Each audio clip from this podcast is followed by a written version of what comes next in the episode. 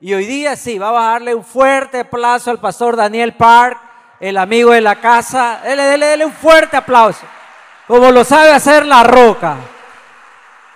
Pastor Park es un gran amigo con un corazón muy grande. No le entra el corazón en el pecho.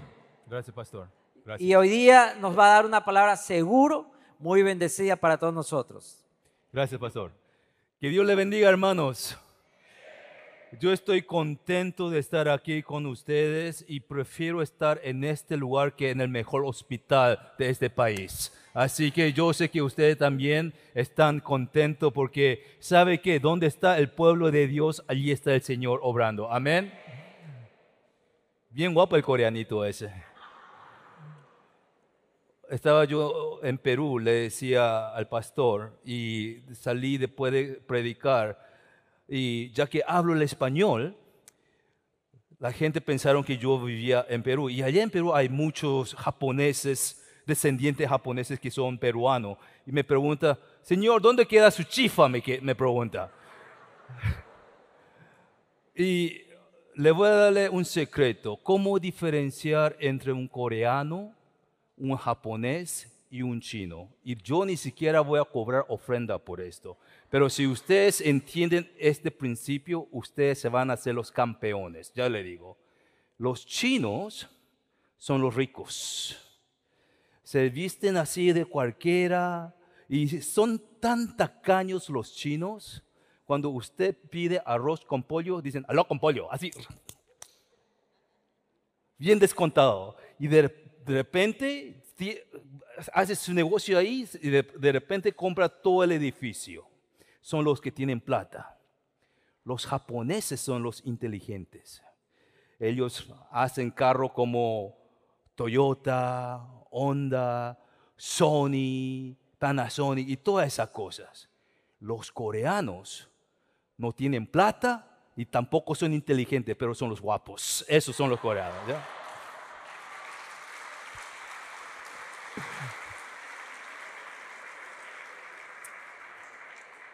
Traigo saludos de mi congregación, la iglesia Legacy, allá en los Estados Unidos, que está en el estado de Connecticut.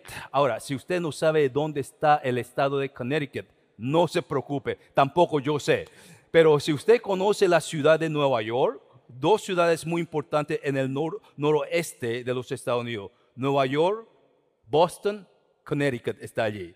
Es un lugar muy uh, no visitado a menudamente, pero es allí donde Dios nos ha plantado para traer su gloria en ese lugar. Ahora, también traigo saludo de mi familia. No sé si la foto de mi esposita está allí, pero la reina de la casa de Park también ma- manda su saludo y el príncipe, que es un voleibolista, también es- me estaba diciendo que estaba viéndome en YouTube y que está enojado conmigo porque me burlé de él uh, mientras que yo predicaba aquí, pero ellos quieren mandarles saludo a ustedes y me por favor me pidió esta mañana mi esposa y mi hijo uh, en camino a la iglesia me dijo mándales saludo especialmente a la iglesia Roca porque siento algo en mi corazón que Dios va a hacer algo grande en este pueblo. Amén.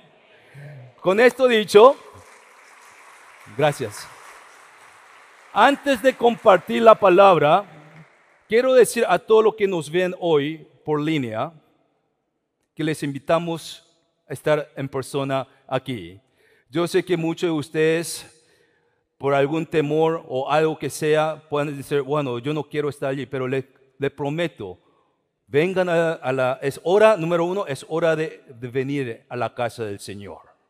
Y si que vienen, las cosas le van a ir mejor en sus vidas. Y si hay alguien aquí que ustedes conocen de algún hermano o hermana que se desapareció por COVID, es tiempo de ir a buscar y traerlo a congregarse, porque es aquí donde está la bendición. Amén.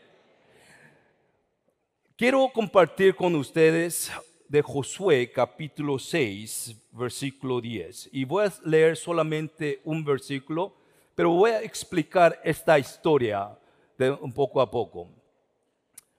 Oh, el pastor me dijo que tengo tiempo hasta las 5 de la tarde, así que estamos bien, ¿verdad? Ya, si que no empacaron su almuerzo, ustedes están en problema. Pero dice así, Josué dio órdenes al pueblo diciendo, no gritaréis, ni dejaréis oír vuestra voz, ni saldrá palabra de vuestra boca hasta el día que yo os diga gritad. Entonces gritaréis. Que Dios bendiga su palabra. Amén. Esto es una instrucción que Josué ha dado a los israelitas que estaban listos para conquistar la primera ciudad de la tierra prometida. Josué estaba al tanto en ese tiempo, así como es ahora, que el ser humano tiene la tendencia de nulificar la victoria que Dios está desenvolviendo hacia su pueblo. En otra palabra, cuando no hay evidencias, cuando hay tardanzas, cuando hay molestias, oposiciones, tenemos la tendencia de anular la victoria a través de nuestras bocas, a través de nuestras palabras. ¿Cuántos de ustedes me están entendiendo? ¿Mm?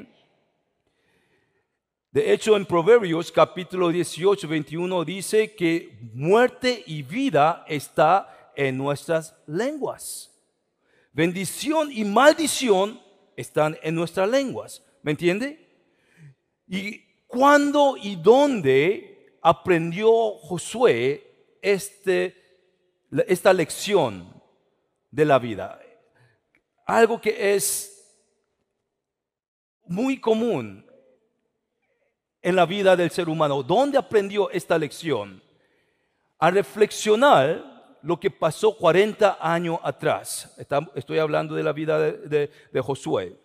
Cuando Moisés envió a 12 espías a contemplar la tierra prometida, Caleb dijo, podemos conquistar la tierra. Pero llegaron 10 otros y con sus bocas empezaron a desmantelar la bendición que Dios ya le había prometido 40 años atrás. ¿Cuántos de ustedes me entienden de lo que estoy hablando? La promesa, la victoria que Dios tenía preparado para su pueblo. Y Josué vio como la congregación de Israel anularon con sus propias bocas la victoria que Dios deseaba darles 40 años. En otras referencias bíblicas dice que aún decían que vamos a regresar a Egipto. Enfrente, al borde, al punto de la victoria que Dios tenía para ellos, anularon la bendición de Dios con sus propias bocas, maldeciéndose a sí mismo. No podemos. Los muros son altísimos. Allá hay gigantes. Nosotros somos como langostas para ellos. Todas esas palabras negativas empezaron a anular, desmantar la bendición que Dios tenía guardado. Y Josué, viendo eso 40 años atrás, dijo, nunca más llegaré a este punto de conquista y victoria y voy a permitir que las palabras, las conversaciones, las discusiones entre las gentes anulen la victoria que Dios está envolviendo para mí. Y da este orden, lo que hemos leído. Dice, vamos a marchar por seis días alrededor de Jericó. Vamos a marchar por seis días. Y todos los días y mientras que hacemos esto cada día, miren lo que dice, no griten, no gritaréis. Y por si acaso no entendieron, no dejen salir de nuestra voz de, de, ustedes. No dejaréis oír vuestra voz. Y por si acaso todavía no entiende, una vez más está enfatizando, ni saldrá palabra de vuestra boca. Wow. Es algo serio. Tres veces El líder de Israel está dando orden, ni una palabra que salga, no griten, ni dejar, ni dejen que oh, sus, sus voces sean oídos, ni salgan palabras de vuestra boca, porque Dios está desenvolviendo victoria y debemos callarnos. Damas y caballeros, el ser humano tenemos la inclinación de anular la victoria y la bendición con nuestras palabras y con nuestras bocas. ¿Me entienden? Y quiero que me escuchen bien. En todas las vidas, en todas las necesidades, en todos los problemas que está representado en este lugar, hay una victoria que está desenvolviendo y si solo permitimos, persistimos en buscar a Dios y agarrarse de sus problemas, perdón, de sus promesas, quiero decirle que hay victoria en nuestros hogares, hay victorias en nuestra iglesia, hay victoria en nuestras comunidades, hay victoria en nuestra vida. No permita que salga de sus bocas conversaciones, palabras que anulen esta bendición sobre su vida. Sé que todas las cosas, todas las cosas malas está pasando en el mundo. Sé que las profecías de los últimos días se está cumpliendo más y más rápido. Sé que Cristo viene pronto. Y si vamos a hablar de algo, hablemos de lo que Dios prometió, que en los últimos días Dios va a derramar su espíritu sobre toda carne y toda lengua confesará que Cristo es el Rey.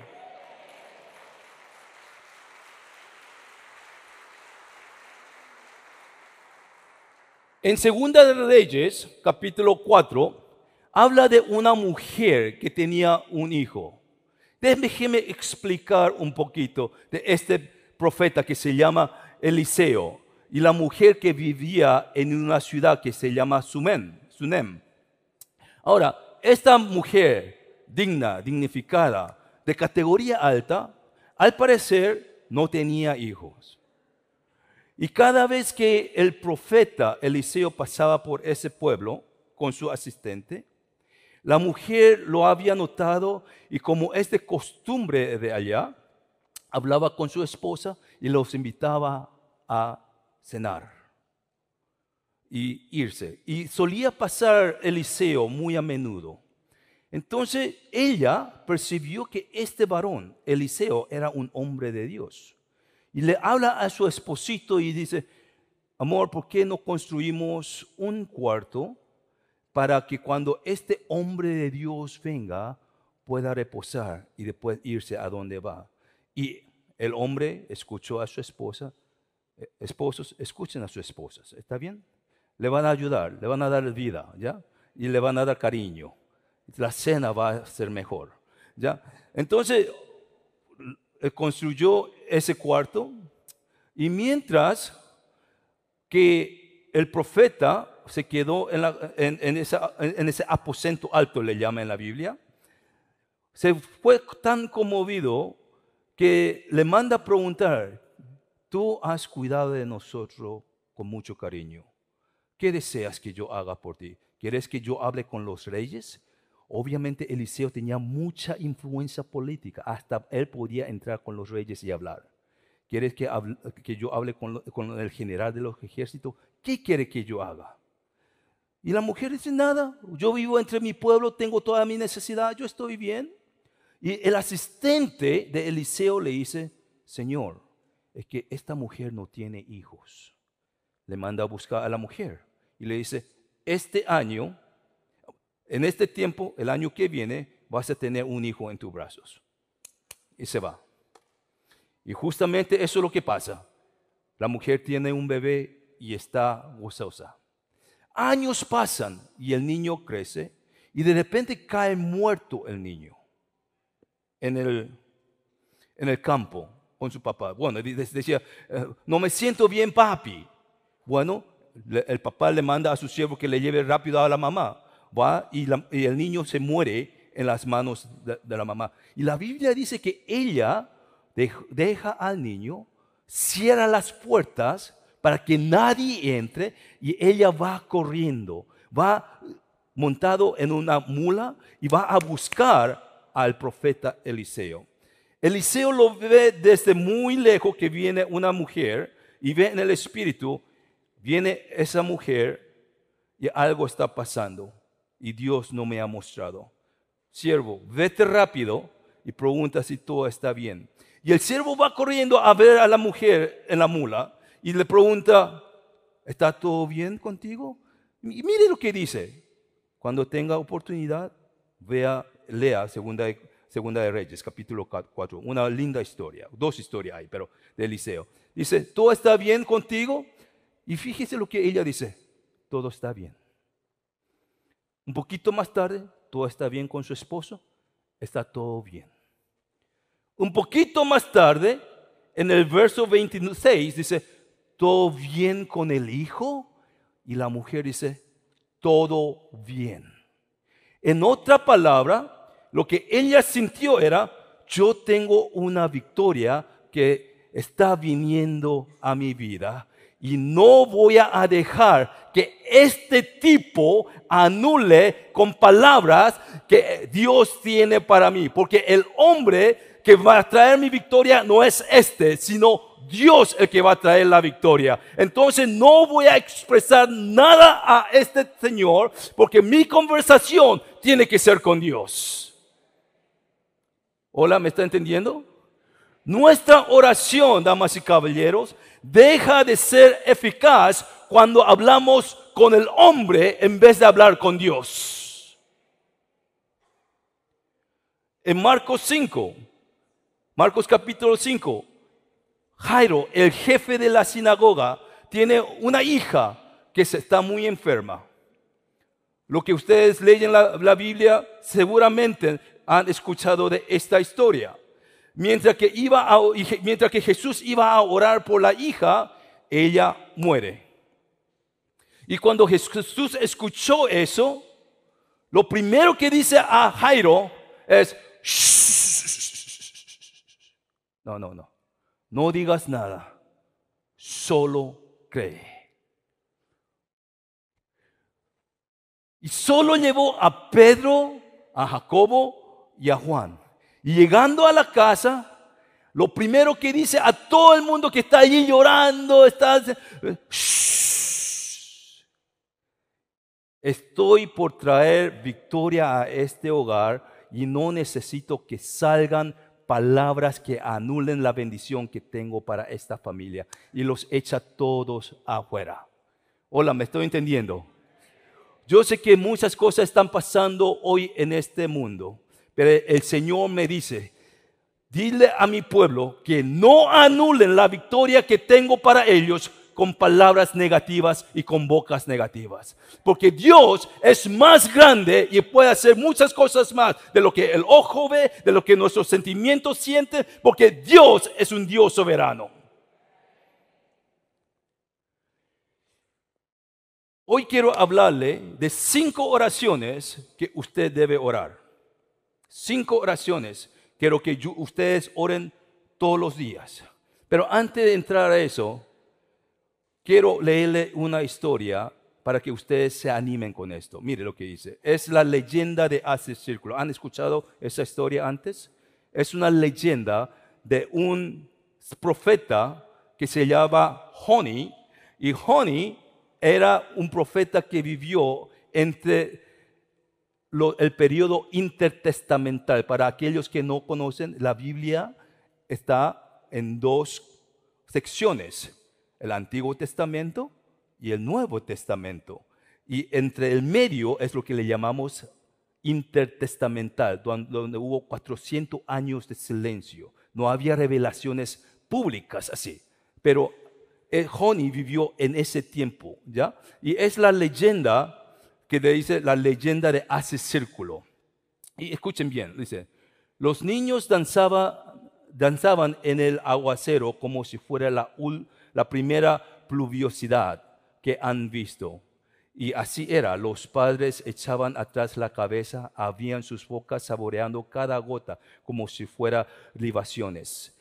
Y ellos eran, cuando no había llovido en más de un año, las gotas de lluvia eran como diamante cayendo del cielo. Gracias.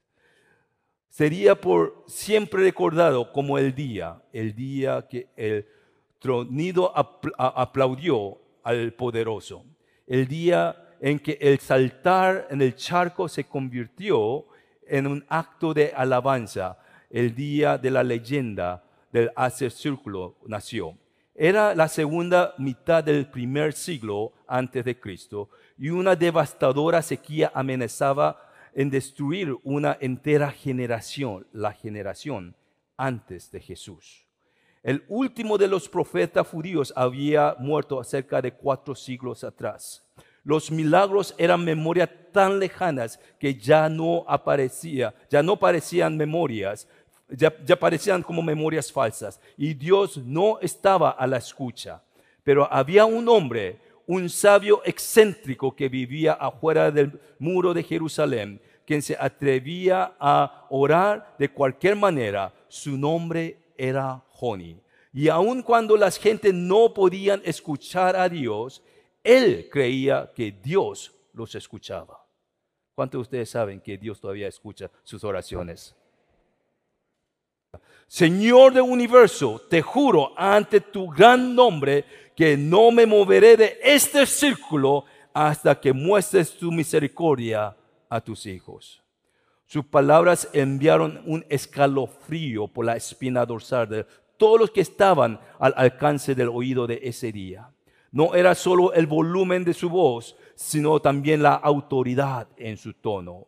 Ni una onza de duda, esta oración no originó de las cuerdas vocales como el agua en un pozo artesanal. Las palabras fluyeron desde el fondo de su alma.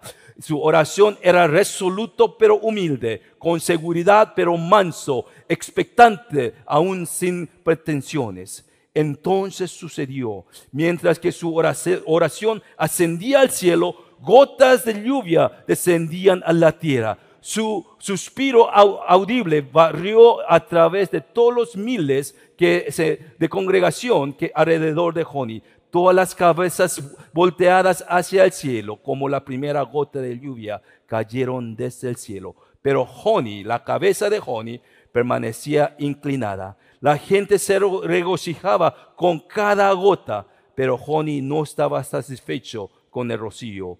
Aún las rodillas dentro del círculo, Joni levantó su voz más allá del sonido de la, de la celebración. Dijo, no para tal lluvia he pedido, pero lluvia que llene las cisternas, pozos y cavernas.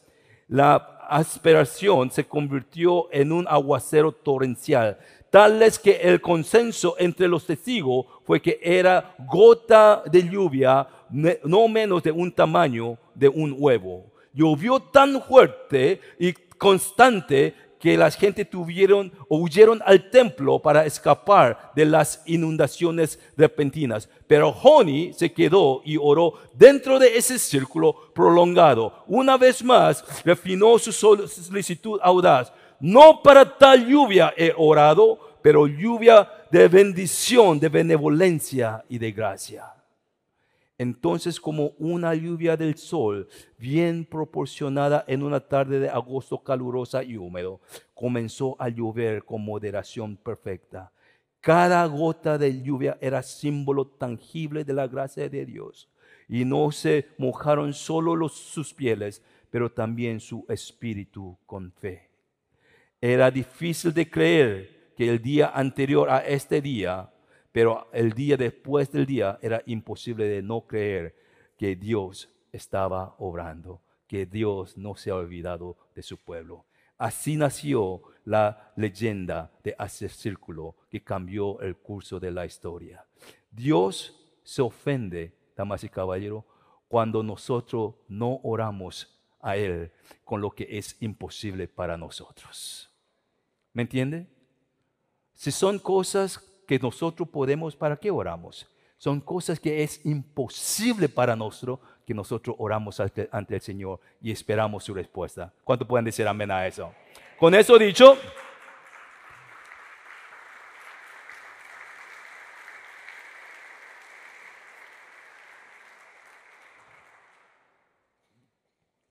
cinco oraciones que usted debe orar y quiero que oren todos los días esta semana. Y cada vez que se encuentre en problemas y tenga la experiencia de este obstáculo en las vidas, ¿ya? Número uno, ore por la perspectiva de Dios.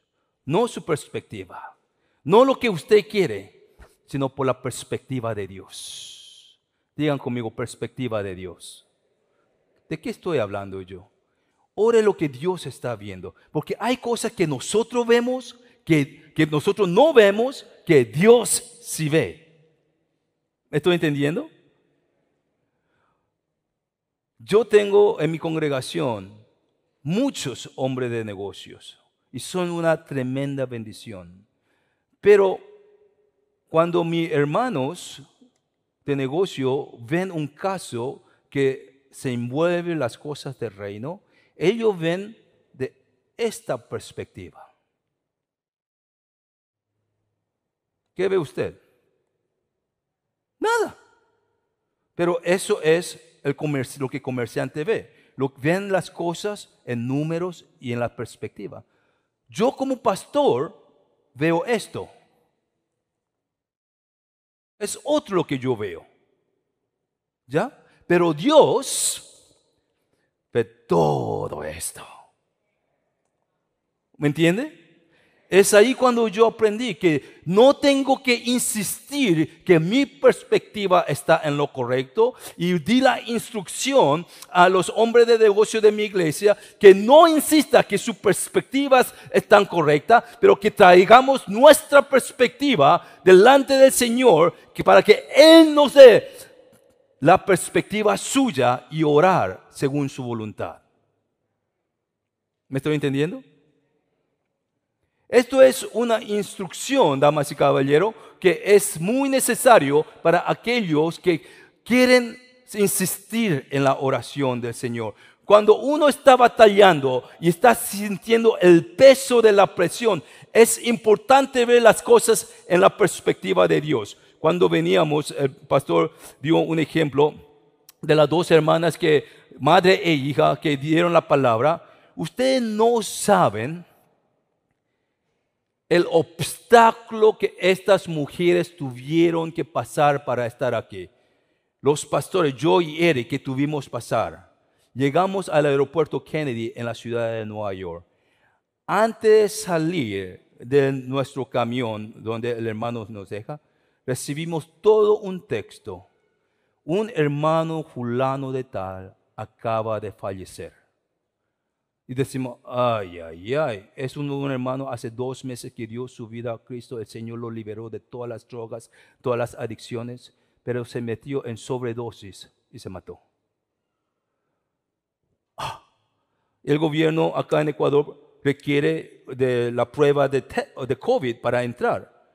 A Rachel, su hija, le sale, a Ben, al muchacho de moral, le sale, a Keith, otro oh, señor, todos tomaron en la misma fecha, en el mismo lugar, la, uh, la prueba. Les sale, pero menos a Colin.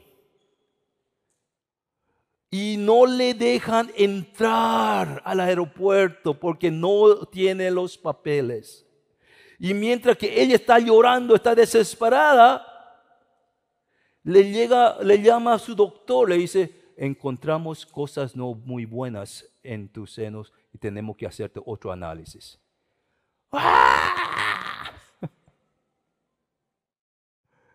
Y nosotros, entre Keith y yo, mientras estamos caminando, decía, ¿qué es lo que el Señor querrá mostrarle a Colin? ¿Qué es lo que querrá mostrarle? Bueno, así hicimos una llamada por el estatuto que tenemos con la aerolínea. Nos le manda a ella por lo menos hasta Miami para que cuando la prueba salga pueda estar en el avión acá. Pero nos dice, mientras ella puede estar en Miami, pero no tenemos asiento hasta allá, hasta Guayaquil. Debe pasar un milagro. Bueno, vamos vamos a creer en el milagro que Dios puede hacer. Todo se resolvió, todo se resolvió. Porque estamos viendo, una vez más, ¿Qué es lo que Dios quiere mostrar a Colin para que venga a este lugar? ¿Me entiende? Rachel, la hija, no sé si usted- las damas que estuvieron aquí han escuchado ese testimonio. Había una boda, una fiesta encima del hotel hasta las 5 de la mañana. Pum, pum, pum, pum, pum, pum, pum. Hasta las 5. Rachel subió a, a- a la fiesta, le pidió que le bajara un poquito o- o la música y le escortaron afuera. que no le moleste más.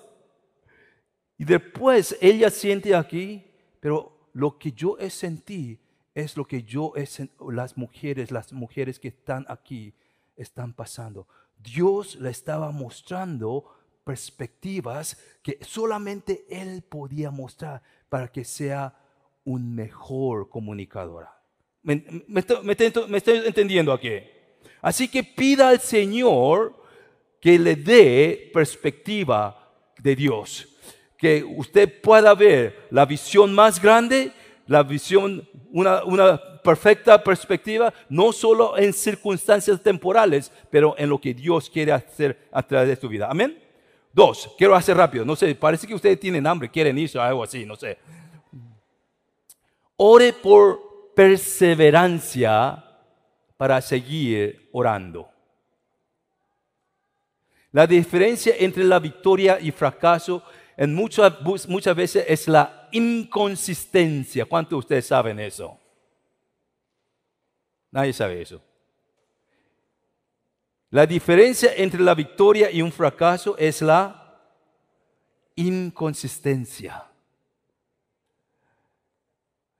Lo que la gente llaman coincidencia, lo que el mundo le, llaman la suerte, sucede cuando usted y yo persistimos en oración. Las coincidencias, lo que el mundo le llama coincidencia, llegan a los que oran. Hay tantas, hay tantos que las coincidencias le trabajan súper bien. Yo soy uno de esos testimonios. Ay, justamente necesitaba un auto y alguien le da un auto. O le da muy barato. Yo me acuerdo que un día yo tenía un jeep. A mí me gusta ser aventurero. Y tenía un jeep decapotable, pero tenía más de 200 mil millas esa- ese carrito. Pero me gustaba. Y tengo un discípulo que regresó de la guerra de Afganistán. Y el Espíritu Santo me dice, dale ese carro de regalo. ¿Y yo qué? ¿Qué hago yo, Señor? ¿Yo qué hago? Bueno, no me preocupé. El Señor ahí se quedó calladito.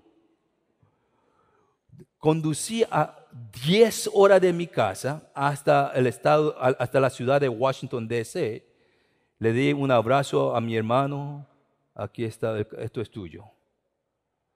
Pastor, ¿cómo sabías que yo necesitaba un auto? Yo no sabía. Dios me dijo que te diera. Yo estuve orando tanto por un auto. La coincidencia pasa a los que oran. Le di ese auto. Y yo digo, y Señor, ¿ahora yo qué? No tenía cómo venir, así que me tomé un tren para venir desde allá hasta la ciudad donde yo vivía. Escúcheme bien. Mientras que estoy en el tren, me llama un hermano de la iglesia. Dice, pastor, me fui a orar y sentí que yo tenía que darle este carro. Y le digo al hermano, pero ese carro no es suyo, es de su hija. Y eso es lo que pasa. Mi esposa soñó, tomó una siesta, soñó. Y el Señor le dijo que ese carro pertenece al pastor Daniel. Pero tampoco es de tu esposa, es de tu hija. Pregunté a mi hija y ella sintió la misma cosa, que ese carro es de Daniel Park. Por supuesto que yo le dije, déjeme orar si puedo, si puedo aceptar ese auto. Pero mi oración fue, amén, vamos a hacer.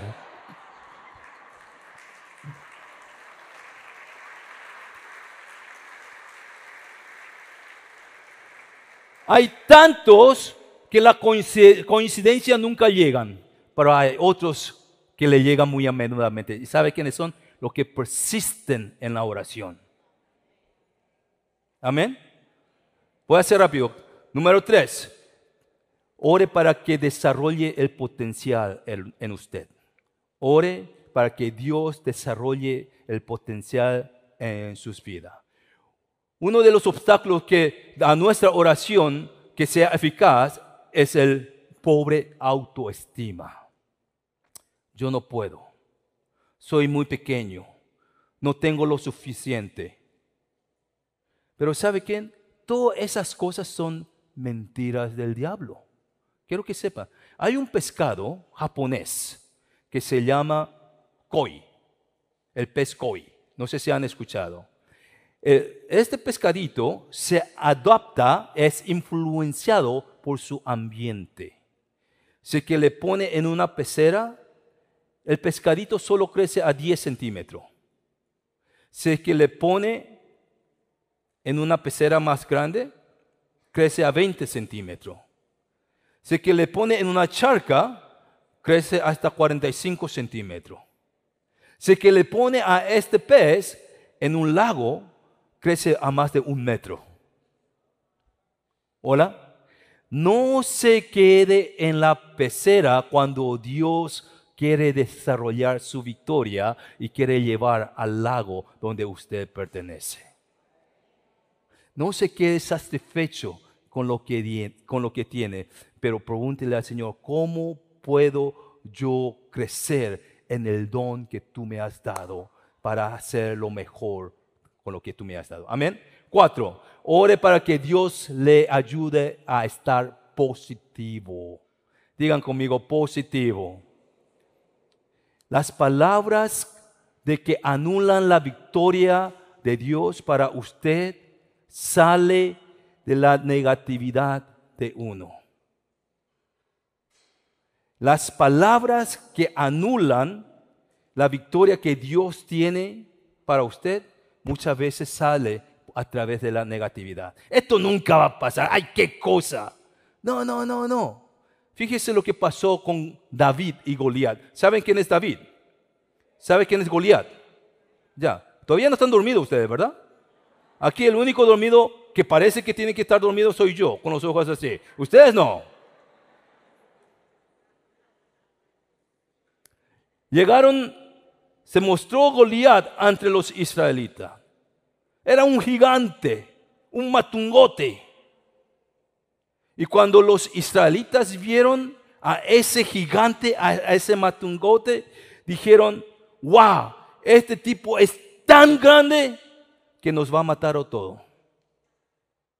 Pero cuando David vio a ese matungote, a ese gigante, este tipo vio la misma cosa, vio el mismo, eh, misma oposición, vio el mismo enemigo y dijo, este tipo es tan grande que yo puedo matarle con mis ojos cerrados. ¿Me están entendiendo? Fue tan grande que no puedo perder. El blanco es tan grande que puedo tirar las cosas con los ojos cerrados y todavía le voy a, le voy a. Hola. La fe se activa en la actitud positiva, damas y caballeros. Sean positivos, increíblemente positivos, porque Dios opera en la positividad. Amén. Y número cinco, ore por la provisión de Dios. Ore por la provisión de Dios. Jesús nos enseñó a orar así. Padre nuestro. Ah, parece que aquí, aquí hay muchos ex católicos, porque to- todos saben esto. Padre nuestro que estás santificado, venga, hágase tu- como es en el cielo. Ya lo tienen. Pídale al Señor por su provisión. Dios no solo provee el pan de cada día, pero también la fuerza que necesitamos por cada victoria, damas y caballeros. ¿Me está entendiendo? Escúcheme bien. Su victoria no está en lo que usted es capaz de hacer. Su victoria está en lo que Él es capaz de hacer. Y lo que accede a su poder es la oración. Que Dios le bendiga.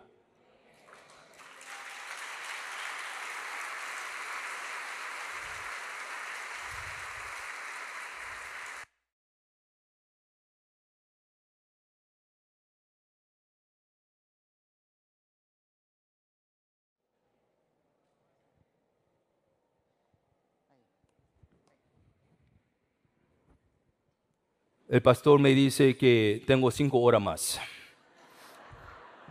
Nos ponemos de pie, por favor.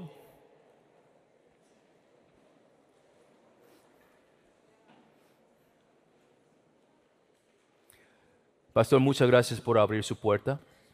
Muchas gracias por abrir sus corazones hacia mi persona. Muchas gracias por tenerme en este lugar. Muchas gracias por darme la bienvenida para ser parte de su familia. Los tendré muy en cuenta cuando ustedes se vayan a los Estados Unidos, pero no me llamen, por favor. Déjenme orar por ustedes y despedirlos. ¿Está bien? Señor, muchas gracias por esta oportunidad que tú has dado a tu siervo para compartir no solamente de tu palabra, pero de tu amor, Señor, y del mensaje que tú tienes para este pueblo. Hoy yo pido, Señor, que cada uno de aquellos que han escuchado este mensaje tenga una transformación en la perspectiva de quiénes ellos son, para que en este mundo, al salir de, estas puertas, sean la luz y la sal que el gobierno de Ecuador necesita, que el pueblo ecuatoriano necesita y que vean, Señor, brillar y iluminar Cristo a través de cada vida de uno, Señor, a través de cada familia.